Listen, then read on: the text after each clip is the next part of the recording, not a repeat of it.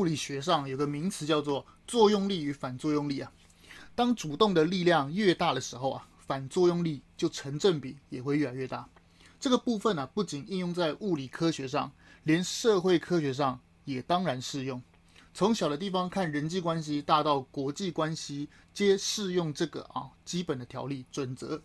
中俄关系呢越密切，则日本、台湾与欧美的关系则会越加强。俄国在战场上越失利，越要拉紧中俄关系。伴随而来的反作用力，就是美国加强对台法案的关注，与众议院议长裴洛西宣布访台。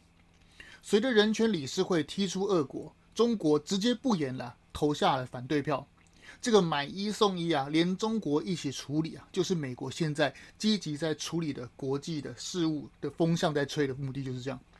随着俄罗斯侵略乌克兰的战争啊，烟消迷雾下的国际关系也正在悄然变化。但很奇怪的是啊，台湾的国内红媒啊，却在检讨高端，吵什么清零共存呢？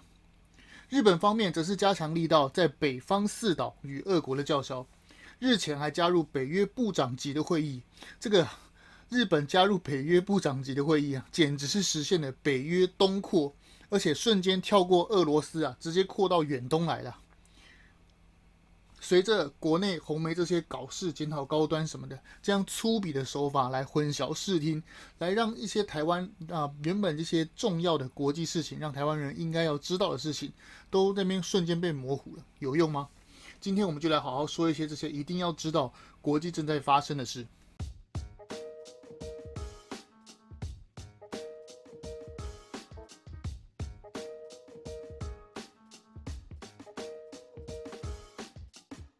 我们一起说真话，事实需要让更多人知道。欢迎收听《荣耀台湾》Podcast。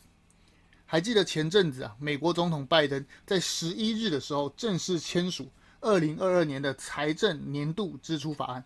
其中有个条文啊，禁止美国行政部门花钱制作、采购或展示任何不正确标示台湾领土的地图。未来台湾啊，在美国官方上面的地图啊，啊所采取的颜色将会与中国非常的啊分割开来，略有不同。此话一出啊，不意外的是，中国战狼啊赵战狗赵立坚在中国外交部的例行记者会上。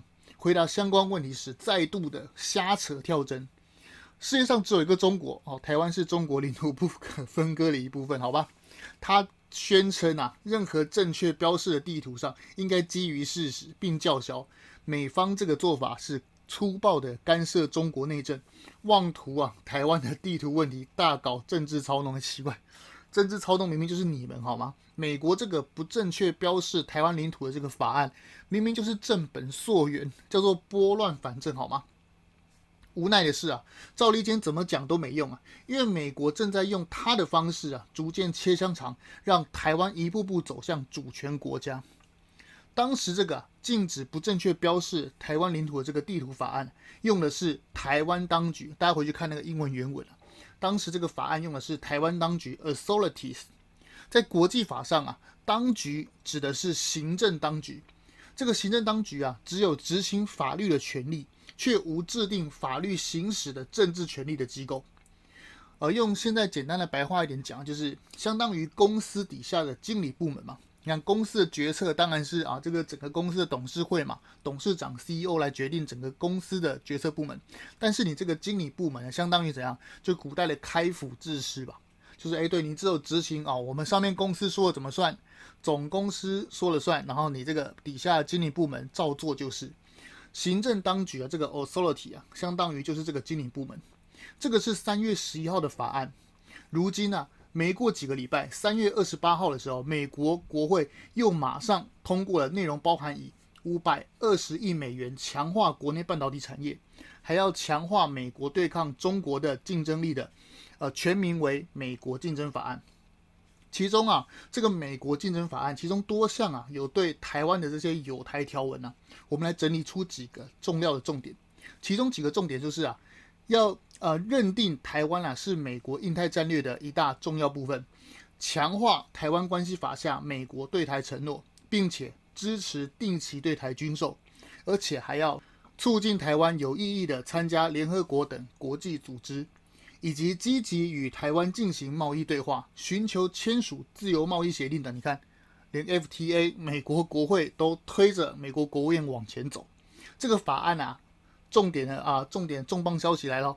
这个法案更进一步的要求国务院以及其他所有的美国政府机构，停止以往过时的台湾当局，也就是刚刚提到那个 authorities 这个英文单词，禁止啊以过时的台湾当局来称呼台湾的民选政府，禁止美国政府啊限制台湾跟美国的官员直接定期往来的能力。此外，这个法案啊，更要求国务卿在法案生效的九十天之内，废除所有限制台湾军方或台湾驻美代表人员执行公务时展示主权象征的符号规定。这个非常重磅消息啊！什么意思？就是包含中华民国台湾的国旗或是军徽都不能够被遮蔽，或者说拿掉。换句话说，如果这个法案生效九十天之内，我们台湾是不是可以在我们的双向园升起我们的国旗？我们台湾的驻美代表在参加啊、美国的，比如说公开的受访，就是电视台的受访，或者说参加美国官方的啊、行程的时候，我们都可以把我们的国徽跟我们的国旗秀出来，而且明确大方的表示我们是台湾这个国家的这个国籍的官方代表，这是非常重磅的消息啊！而且怎么样？而且他。呃，禁止称呼台湾 authority 的时候，换言之就是怎么样？称呼台湾是一个 government 嘛。如果前一个啊，禁止不正确标示台湾领土的这个地图法案、是让出啊，让台湾与中国分属不同的事实陈述的话，那下一个美国竞争法案给台湾的认证权利啊，就是个超级重磅的炸弹消息啊。其中一条简直可以说是美国啊，其实是间接好承认台湾就是呃一个。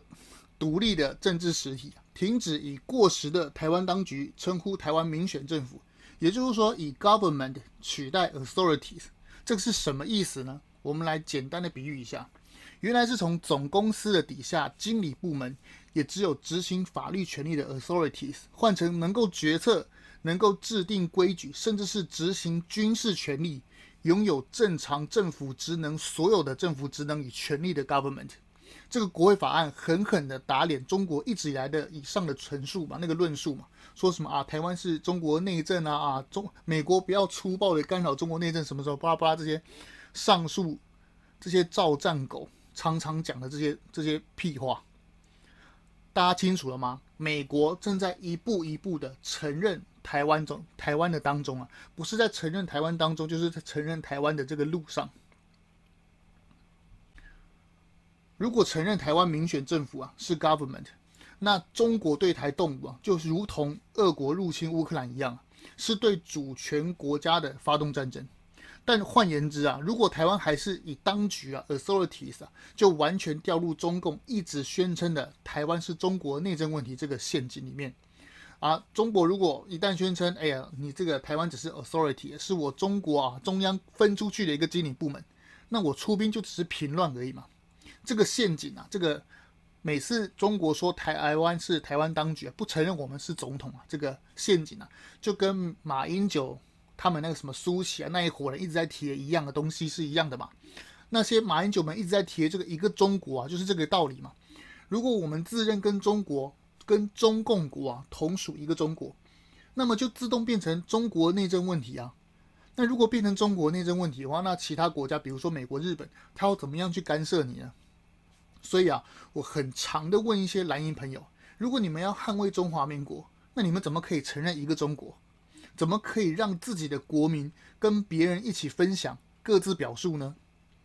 孔子说啊：“为名与器不可与人，何况是自己的名字？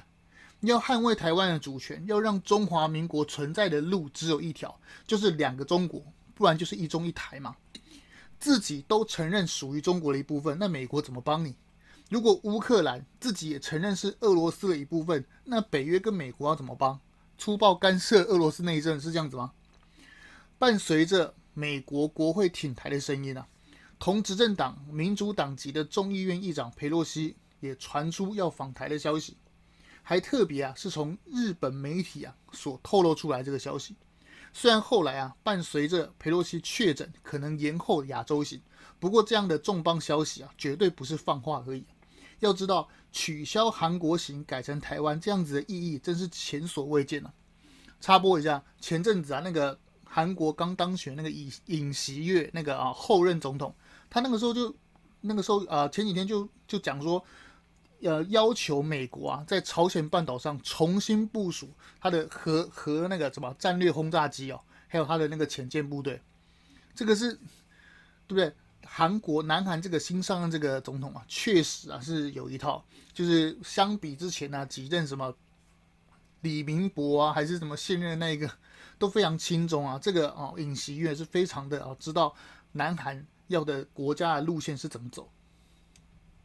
这个裴洛西啊要访台啊，中共官媒啊也只能联合台湾红媒在那边放假消息，说什么啊以前的国会议长金里奇也有访问台湾啊。只不过当时啊，金里奇跟当时的啊美国总统克林顿是不同党的，所以呢，当时啊，当时啊，那个金里奇跟克林顿这个是政党斗争，而这次裴洛西啊跟拜登同一个党，这就叫做挑衅，跳脚照战狗的外交部又照例间的照例，哎，奇，怎么会那么顺口啊？又照例的跳脚乱骂，这就是挑衅中国。中国说啊，这次裴洛西啊，因为跟拜登是同党的嘛。所以呢，他出访台湾是挑衅中国，哎，真的是很奇怪。中国外交部一直在声称说，这个啊，佩洛西访台是挑衅中国，粗暴干涉中国内政。但事实上是这样子吗？简单来讲啊，这个就是一套断章取义啊，只想说他想要说的事啊。事实上是如何呢？事实上啊，当年金里奇啊是共和党的嘛，金里奇。在访问台湾之前啊，其实是有先造访北京啊，明确的警告江泽民、朱镕基说，如果对台动武，就会得到美国军队的实质战斗。金里奇结束北京行后，才访问台湾见时任总统的李登辉。聪明的观众都听得出来嘛，金里奇这个当时啊，时任众议院议长啊，当年的亚洲行啊，是警告北京为主要的目的嘛。当时的时空背景是这样，就是一九九六年的导弹危机嘛。中共想要用导弹怎样把李登辉打下台，结果飞了两下，发现哎，怎么反而李登辉高票当选了？所以怎么样？更小登休息嘛，想要真的打嘛？美国当时收到的情报是什么？中共当时在福建沿海实行三军联合演习啊，已经把那个尸袋都拿出来，准备要打台湾了。所以克林顿啊，这个尽管民主党当时克林顿很想要亲共嘛，但还是派了两艘航空母舰来台湾嘛。当时的时空背景是这样，所以时任啊美国国会的众议院议长金里奇是来亚洲调停，先去警告北京，哎，你不要对对台湾动武，在跟北京警告完之后，才来台湾见总统李登辉，是这样，这才是事实嘛，而不是说哦跟克林顿总统不同政治、不同党派，所以是政治斗争。中共啊这个这个国家，好，你就国家好了，中共这个国家。因为你自己平常都自己在内斗嘛，你内斗习惯了，所以中共什么样的逻辑都是用内斗去看嘛。哎呀，台湾在蓝绿内斗，哎呀，美国在共和党、民主党在内斗，他们永远都不会了解这个世界上除了啊、政党竞争之外，还有一种事实，还有良善良知嘛。他们永远不懂，永远不懂和平是所谓而然，永远只知道斗，然后打倒对方，枪杆子出政权，永远都是这样。到底是什么样的？好吧，好吧，那那我们停止批判，那我们继续继续往下讲。中共官媒啊，就把前者当时时任啊美国国会议长的金里奇访问北京这段断章取义给剪掉了嘛，就变成这次裴洛西是挑衅中国，是不是非常好笑？要知道美国国会的立场，从以前杜鲁门时代到现在的那个每一任的美国总统。美国国会立场从来没变过，都是挺台湾、挺台海和平为主要目的。就连当时想要放弃台湾的美国总统杜鲁门，甚至到后来的民主党克林顿，虽然他们都很想要跟共产党合作，但都无法跟国会直接相抗衡，硬是在不得不啊，硬是在台湾的问题上做让步，确保台湾最后的生存底线就是美国国会一旦的一一贯的坚持嘛。很多人在那边讲台湾不要选边啊，其实根本就是笑话。台湾根本一直都在美国那边啊，从来就没得选，好吗？简单来讲，啊、简单来讲就是整个西太平洋啊，包括台湾、日本、南韩、菲律宾、泰国、新加坡，都是美国的势力范围嘛。怎么会？你中共说太平洋很大，可以容下中美两国，然后就直接中间中途岛划线，呃，太平洋以西都给你，有可能这样子吗？要知道，太平洋啊，二战太平洋战争，美国死了多少子弟兵呢？花了多少的战机、军舰，才把太平洋变成他的帝国内海？嗯，简单来讲，就是吃到嘴里的肉，怎么会怎么会吐出来给你中共呢？你中共真的是在做梦，真的是不要误判。哎，美国是不是很累啊？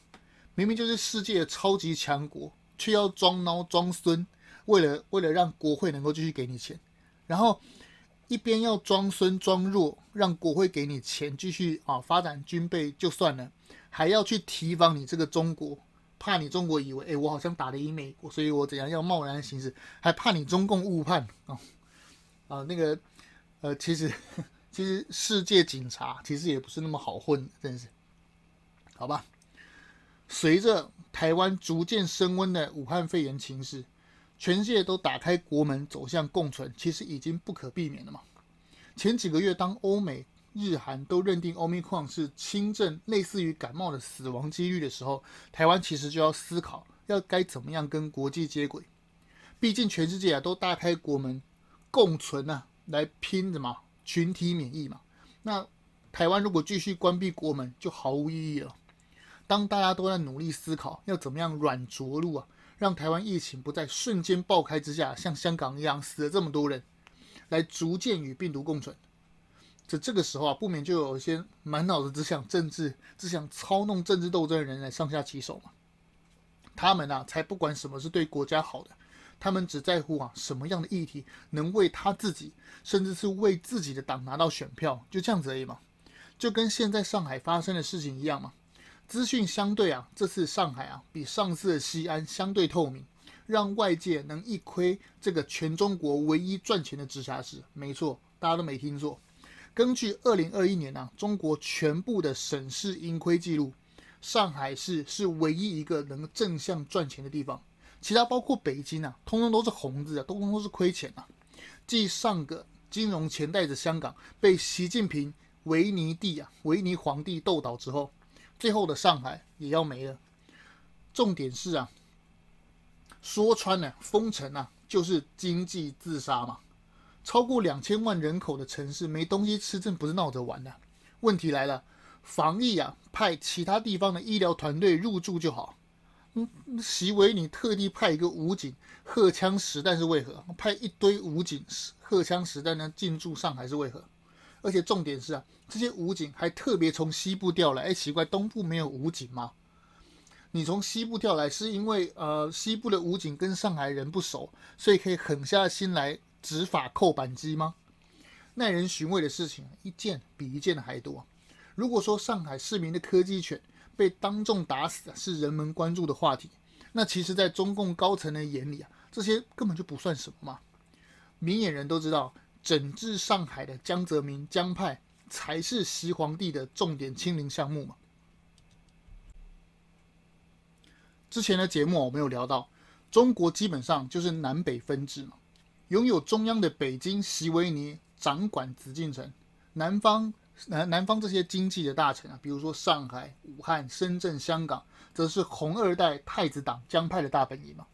从二零一二年啊，因为鹬蚌相争、渔翁得利上位的习近平啊，从光杆司令啊，到现在逐渐的势力啊长成，盘根错节。没错，确实啊是逐渐长大成树啊。我说习近平的势力，但是很重要的经济命脉却还抓在呃为江派为首的太子党手上嘛。这个习近平呢，不仅要啊、不惜搞烂中国经济啊，也要斗倒政敌嘛。这就是中国永不停止的党争嘛。很多人说共产党是制制度优势，依我看根本就是制度劣势嘛。民主制度啊，虽然效率不及独裁者的育婴圣旨，但有容错与改错的完善机制嘛。独裁政府啊，没有制度，全凭人治，也就是说是一个人说了算嘛。遇到错误政策的时候，他的坚持啊，就会变成头撞破南墙也要继续撞。反过来说，民主制度的执政党。不要说做不好会有监督啊，就算做得好，也会被各种鸡蛋挑骨头嘛。打着监督的名号，实际上政治斗争胡说八道的比比皆是嘛。看台湾国内发生的事，大家都很有感触吧？疫情起来的时候啊，管制口罩被说成狗官没人性，不输出中国，不输出口罩到中国。接着吵啊，小明要然后来台湾用台湾的健保霸占中国撤侨的机会。哎，奇怪，哎，小明是中国人又不是台湾人，凭什么用台湾的资源与你我的纳税人的健保制度？后来吵的还他还记得吗？后来吵的说要中国疫苗，要买上海复星那个快过期的 BNT，还记得吗？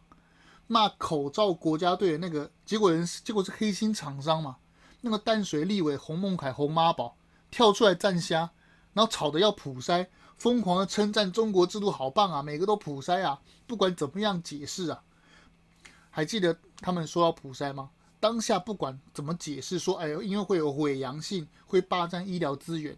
还是吵着要装不懂嘛？还记得吗？当时彰化王惠美那个卫生局长偷偷普筛被抓到，结果一样不了了之嘛？台湾人到底对国民党到底是有多宽容啊？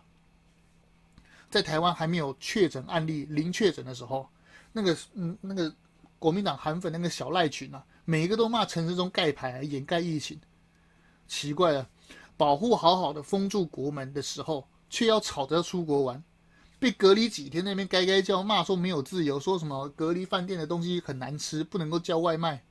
现在几百例确诊，又要该该叫，哎，奇怪，之前防疫好好的，又说摊商活不下去，要共存开放，现在开放又要骂防疫很差。